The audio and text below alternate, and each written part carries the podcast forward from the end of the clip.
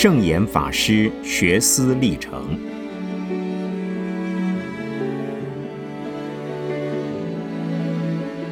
圣严法师著。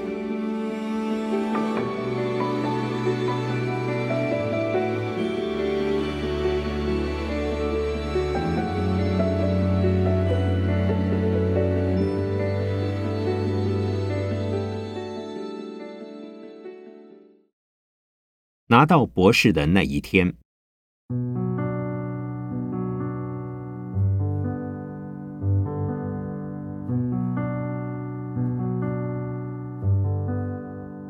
我没有上过中学和大学，仅读完初小四年级就失了学。一般青少年的中学、大学阶段，我是忙着做小和尚，应付经忏佛事以及从军报国。可是我拿到了日本东京立正大学的文学博士学位，是奇遇，是殊荣，只是并非如神话似的那样传奇。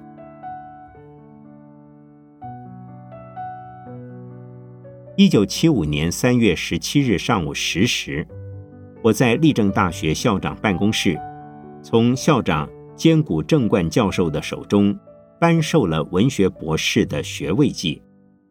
校长读毕学位证书的寥寥几行字，只说了一声恭喜，没有演说，没有贺词。应邀观礼的人，仅有我的两位指导教授金仓元照博士及野村耀昌博士，以及几位学校的行政人员。每人一小盘蛋糕、一杯咖啡，以及给我的一阵掌声，便算是颁授博士学位的庆典。隆重的完成。日本的博士既不戴披碎的方帽，也不穿气派的方袍，拿到一纸文凭，表示我在那个舞台上的学生角色已经演完了。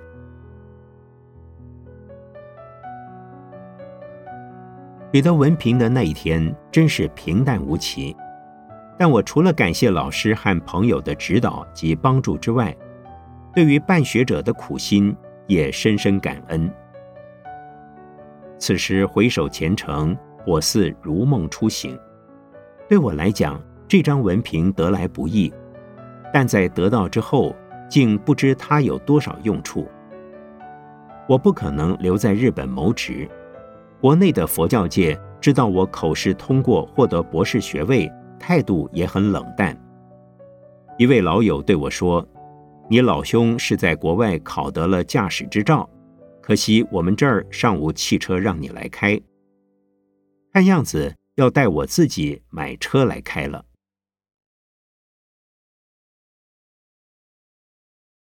在我们那个时代的佛教环境中，作为一个和尚是不需要学位的。下烟者为丧家念经，何用学位？上烟者到山中苦修。学位何用？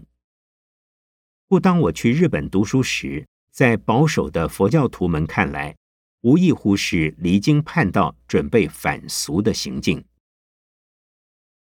在另一方面，佛教的僧尼给人的印象便是消极、落伍、迷信。我既愿意做和尚，又盼望提升佛教徒的素质。所以在山中眼观苦修六年多之后，与佛教界的反对声中排除万难，毅然赴集东瀛，攻读现代化的学位。那是民国五十八年的春天，我已三十九岁。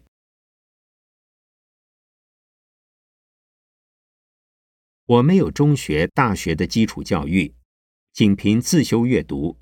当时我对文学及佛学。宗教学及哲学已经能读能写，且能运用日本书籍，完成了几本著作。例如《戒律学纲要》是我以研究的角度写成的处女作。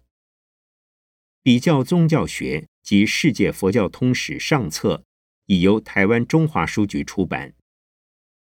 正信的佛教是通俗性又不失知识性的入门书。其目前为止，它的发行量已近一百五十万册。我就凭着这几本著作，加上一位留日先进的推荐，考取了东京立正大学硕士班。那是佛教办的一所综合性大学，故设有佛学系所。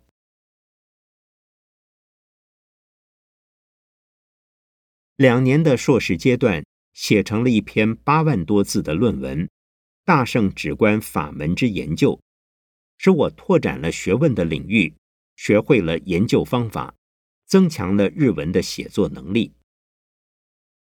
但在日本学术界，对于硕士学位的认定，仅是踏上研究旅程的第一阶段。至于硕士论文的要求，也仅止于对主题相关资料的研读、理解、组织。所以他们笑称那不过是剪刀、粘胶、笔的工作。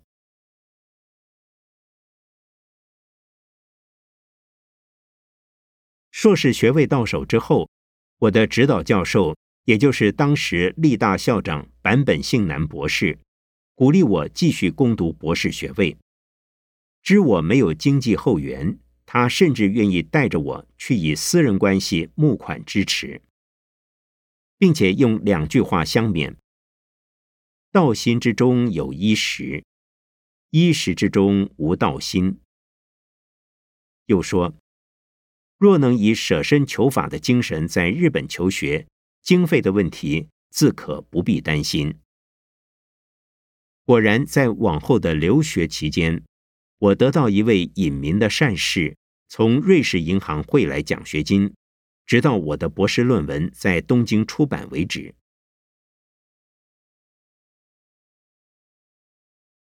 博士班的课程是很少的，我在头两年中便将全部学分修满。但我为了扩大学术的视野，除了与论文主题相关的科目一定会去听演讲之外，凡跟佛教文化思想相关联的科目，我也会去选修。各种佛教原点语文，如梵文、巴利文、藏文，我需要补修。尤其是我的指导教授所开的任何一门课，我都必到。这对我治学的深度与广度都有很大的帮助。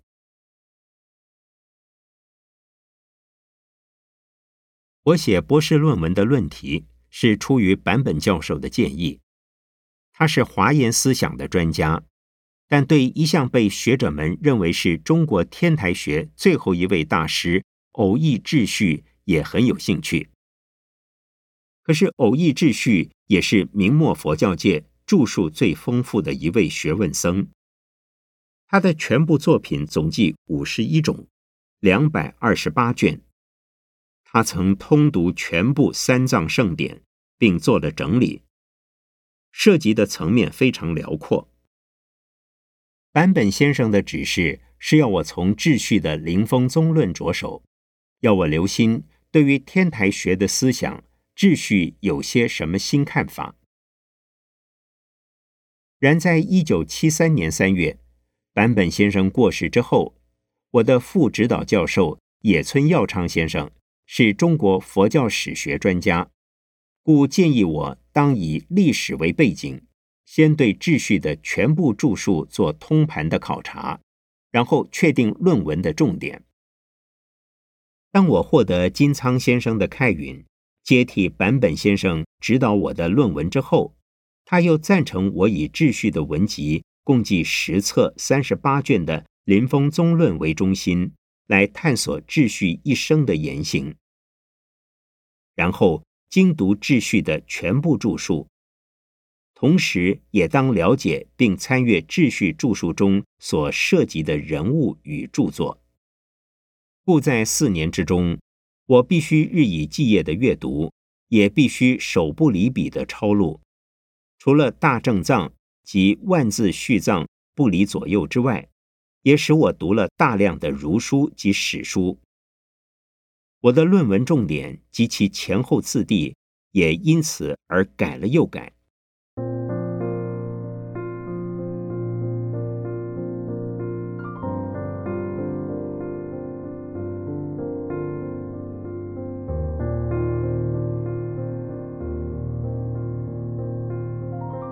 在搜集资料的过程中，当我发现用艺名撰写的秩序著作，并能证明确系秩序的著作时，真有如获至宝的欢喜。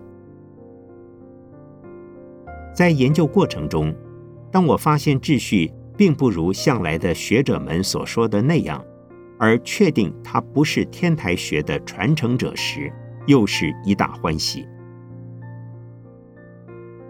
当我从各种资料的比对中发现秩序不仅是明末中国佛教界的一位大学问家，他也是影响近代中国佛教思想最深远的大师之时，竟使我感动得流了好多次眼泪。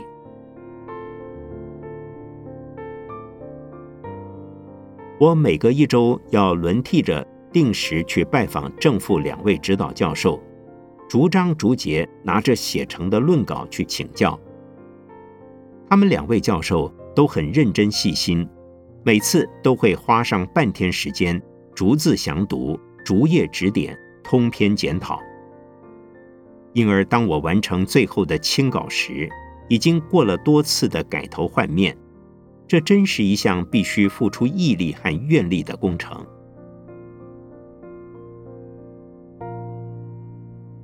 在我那个时代，日本的文学博士出名的难拿，修毕博士课程往往等待二三十年，尚不一定拿到博士学位。他们把博士学位看作学术成就登峰造极的象征，例如野村耀昌教授，就是在他当了院长并已过了五十岁才拿到的。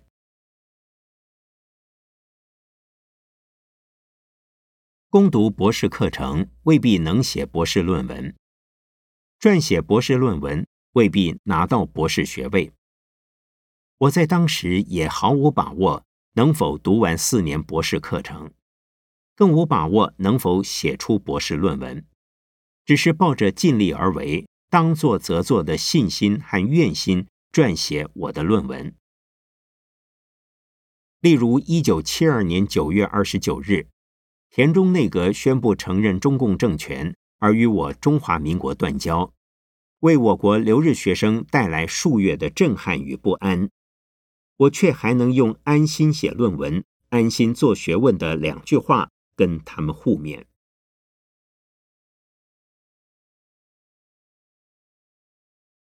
一九七五年元月五日，我把长达近五十万字的论文手抄稿装订成四册。向学校提出而被接受，有两位指导教授合写了一份送审意见书，语多赞扬。但是还得经过审查委员会的评审及口试，能否过关尚待看我的运气。到了同年二月十二日上午，整个立正大学研究所内的气氛严肃的有些紧张。每一位老师和同学见到我时，好像都在为我祈祷祝福。因为有二十来位教授集合在会议室内，要给我的论文口试，连金仓及野村两位教授也有一些怕冷的样子。口试的程序是先由全体审查委员开会，听取报告审查的意见。然后传阅论文印本，接着请我进入会场。主席是东洋史的权威学者山崎宏博士，他向大家征求口试发言。诸位对于这篇论文有意见要问吗？我没有想到口试委员会竟会这么多，但我一直记得金仓教授说过一句话。唯有作者自己才是这篇论文的专家。就论文问问题，被问倒的可能性应该是极少有的。更没有想到，委员之中竟无一人发问。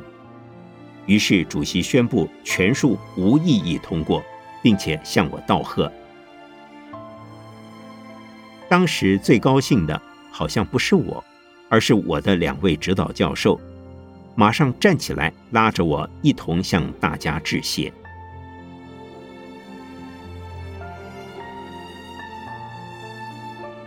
当年我已四十岁，是一个年近半百的新博士，并不觉得有多兴奋。然而，我想到中国佛教的僧侣之中，毕竟也有了一个读书出来的博士，佛教给人的印象应该有些转变了。因此，我的两眼不免有些潮湿，视线有些朦胧起来。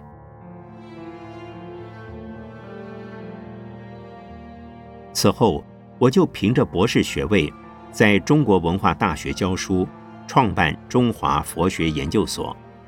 如今正在筹设一座大学规模的人文社会学院。我是自己学会了开车，也在让人有车可开了。